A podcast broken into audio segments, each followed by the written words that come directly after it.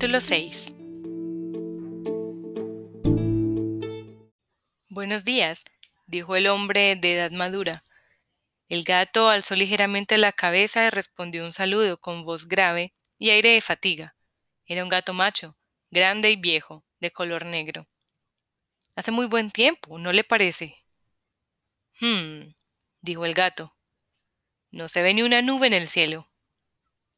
De momento. ¿Cree acaso que va a empeorar? Yo diría que el atardecer se estropeará. No sé, me da la impresión, comentó perezosamente el gato negro alargando una pata. Después, entrecerrando los ojos, echó otra ojeada a la cara del hombre.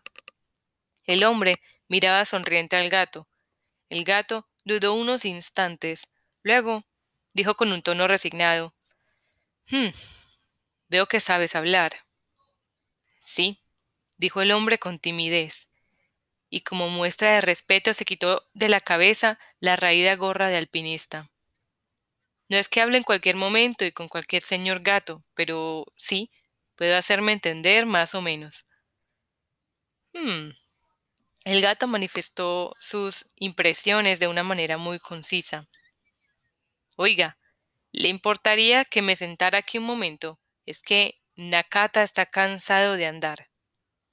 El gato negro se incorporó despacio, hizo vibrar sus largos bigotes y soltó un bostezo tan grande que pareció que se le fuera a desencajar la mandíbula. No me importa.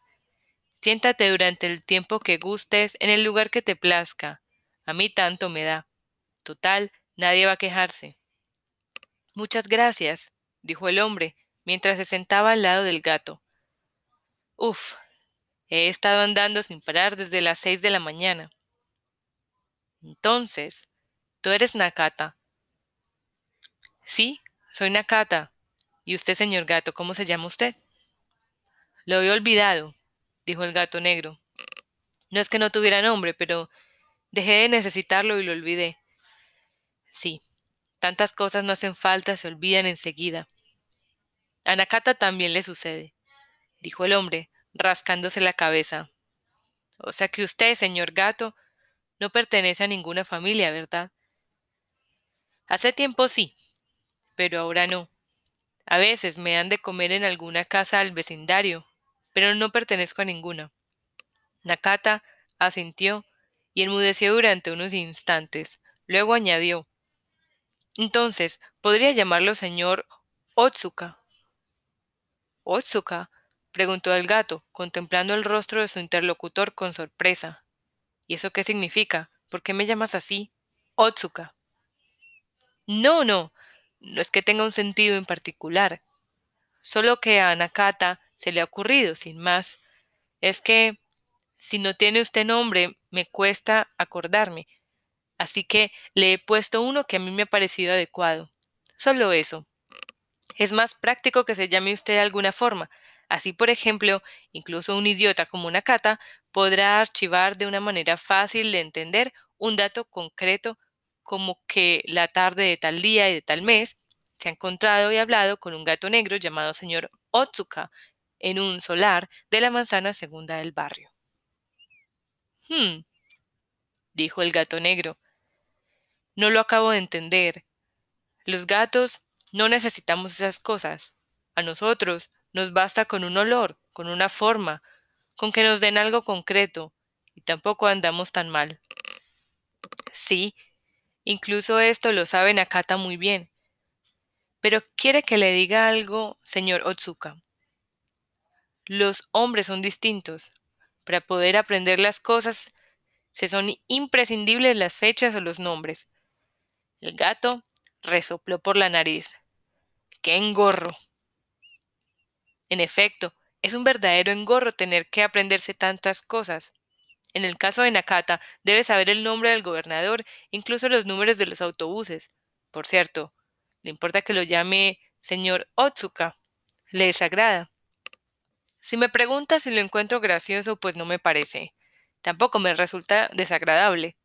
Vamos, que no me importa. Eso de Otsuka. Si me quieres llamar así, hazlo. Solo que me da la impresión de que no va conmigo. A Nakata le alegra mucho oírle decir eso. Muchísimas gracias, señor Otsuka. Pero tú, para ser un hombre, hablas de una manera muy extraña, dijo Otsuka. Sí, todo el mundo me lo dice, pero Nataka no es capaz de hablar de otra forma, y siempre acaba hablando así. Es que soy idiota, ¿sabe? No es que lo haya sido siempre, pero cuando era pequeño tuve un percance. Me volví tonto, y desde entonces lo soy. Ni siquiera sé escribir, tampoco soy capaz de leer un libro o un periódico. Pues no es algo que me enorgullezca, pero yo tampoco sé escribir, dijo el gato, lamiéndose la almohadilla de la pata derecha. Pero mi inteligencia es normal, y nunca lo he considerado un inconveniente. Sí, en efecto, esto sucede en el mundo de los gatos, dijo Nakata. Pero en el mundo de los humanos, si no sabes escribir, es que eres estúpido. Si no eres capaz de leer un libro o un periódico, es que eres estúpido. Las cosas son así. Fíjese en el padre de Nakata, ya ha fallecido, pero era un ilustre profesor de universidad, especializado en algo que se llama teoría financiera.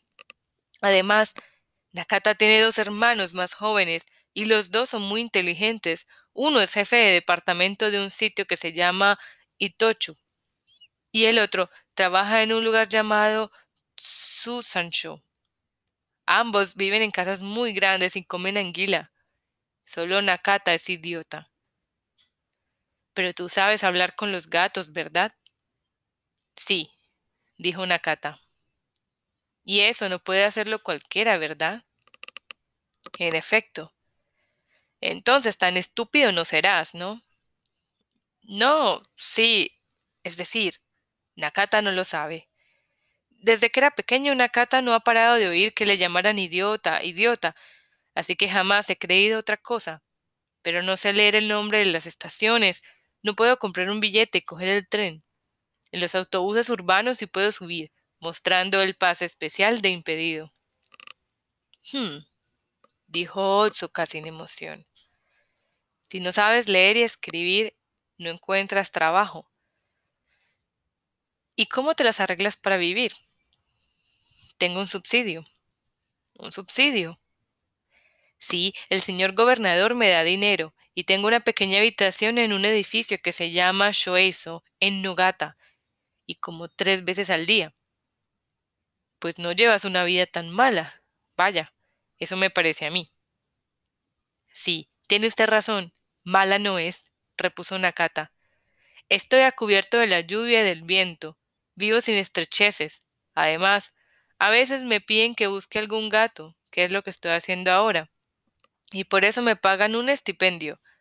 Claro que esto lo hago escondidas del gobernador, así que no diga usted a nadie. Porque al tener unos ingresos extraordinarios, tal vez resulte que estoy defraudando lo que respecta al subsidio. De estipendio no me dan gran cosa, no crea. Lo justo para poder comer anguila. A Nakata le gusta la anguila, a mí también me gusta. Claro, que solo la comí una vez hace tiempo, y ya casi no recuerdo el sabor.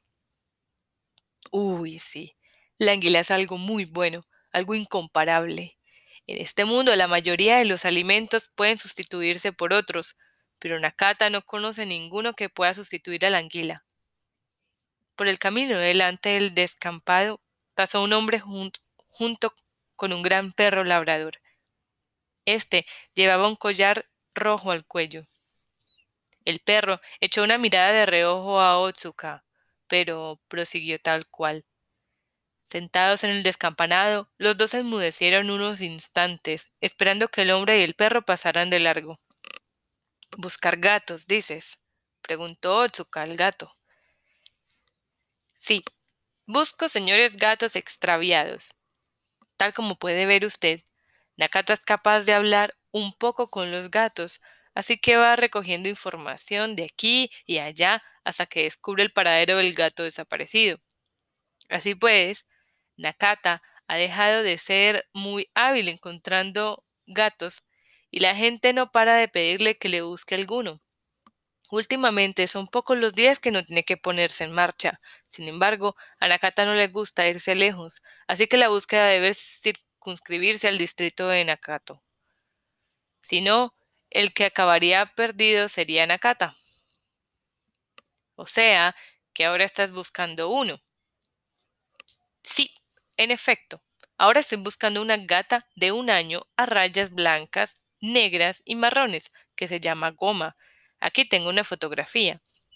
Nakata sacó una copia en color de la bolsa de lona que llevaba colgada al hombro y se la enseñó a Otsuka. Es esta gata. Lleva un collar antipulgas de color marrón. Otsuka miró la fotografía alargando el cuello. Sacudió la cabeza. Pues no la he visto nunca. Y mira que me conozco a todos los gatos de la zona. A esa ni la he visto, ni he oído hablar de ella. ¿Ah, no? ¿Y llevas mucho tiempo buscándola? Pues hoy hará uno, dos, tres. Sí, hoy es el tercer día. Otsuka se quedó pensativo durante unos instantes. Supongo que tú ya debes saberlo, pero los gatos son animales de costumbres. Por lo regular, siguen unas pautas de comportamiento muy estrictas. A no ser que suceda algo extraordinario, odian cambiarlas. Y por algo extraordinario entiendo el deseo sexual o algún accidente. Sí, siempre se trata de una de esas dos cosas. Sí, Nakata opina más o menos lo mismo que usted. Si se trata de deseo sexual, dentro de un tiempo se apaciguará y volverá a casa. ¿Entiendes a lo que me refiero con deseo sexual? Sí, carezco de experiencia, pero puedo entender más o menos de qué trata. Está en el pene. Sí, cosas del pene. Otsuka asintió con cara de resignación. Pero si se trata de un accidente, es difícil que vuelva. Sí, en efecto. También existe la posibilidad de que, arrastrada por el deseo sexual, haya ido a parar lejos y que ahora no sepa volver. Lo cierto es que a Nakata una vez le salió del distrito de Nakato.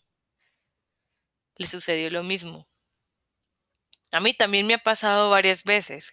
Claro que entonces era mucho más joven dijo Otsuka, entornando los ojos como si hurgara en sus recuerdos.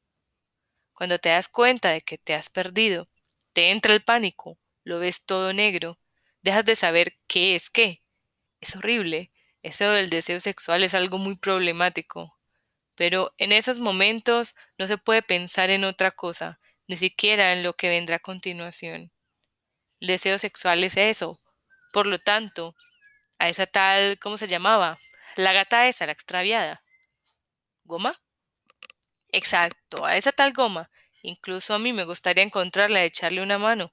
Una gatita de un año acostumbrada a los mimos de una familia no sabe nada del mundo, no sabe pelearse ni buscarse la comida por sí sola. Pobre bicho. Pero por desgracia no la he visto. Es mejor que busques en otra parte. Sí, tienes razón. Es mejor que me dirija a otro lugar. Siento mucho haberle molestado a usted a la hora del almuerzo. Creo que volvería a pasar por aquí, así que si viera goma, no deje de avisar a Nakata. Quizás sea una descortesía por mi parte decirlo, pero yo le recompensaría a usted dentro de mis posibilidades. Bah, me ha gustado charlar contigo. Vuelve un día de estos. A esta hora, si hace buen tiempo, suelo estar descampando y si llueve en el santuario sintoísta que se encuentra bajando las escaleras. De acuerdo. Muchas gracias. A Nakata también le ha gustado hablar con usted. Por mucho que pueda hablar con los señores gatos, no es que llegue a entenderme con cualquiera. Los hay que en cuanto me oyen hablar se ponen en guardia, se callan y se van, aunque no haya hecho más que saludarlos. Evidente, Igual que uno se encuentra de todo entre los hombres, pues entre los gatos lo mismo. En efecto, Nakata también opina lo mismo. En este mundo hay muchos tipos distintos de hombres y muchos tipos distintos de señores gatos. Otsuka alargó la espalda y alzó la vista hacia el cielo. El sol vertía la luz dorada de la tarde sobre el descampado. Sin embargo, la presencia de lluvia flotaba sobre el lugar y Otsuka podía percibirla. Vamos, que a ti de pequeño te pasó algo y te volviste idiota. Eso es lo que me has contado, ¿verdad? Sí, en efecto, eso le he dicho. Nakata tuvo un percance a los nueve años. ¿Qué tipo de percance? No logro acordarme de ninguna de las maneras. Por lo visto tuve una fiebre muy alta a causa desconocida y permanecí inconsciente tres semanas. Durante todo ese tiempo hube de guardar cama en un hospital con el gota a gota, y cuando al fin recobré el conocimiento, lo había olvidado todo, la cara de mi padre, la cara de mi madre, leer, hacer cuentas, la disposición de la casa donde vivía, incluso mi propio nombre. Lo había olvidado todo.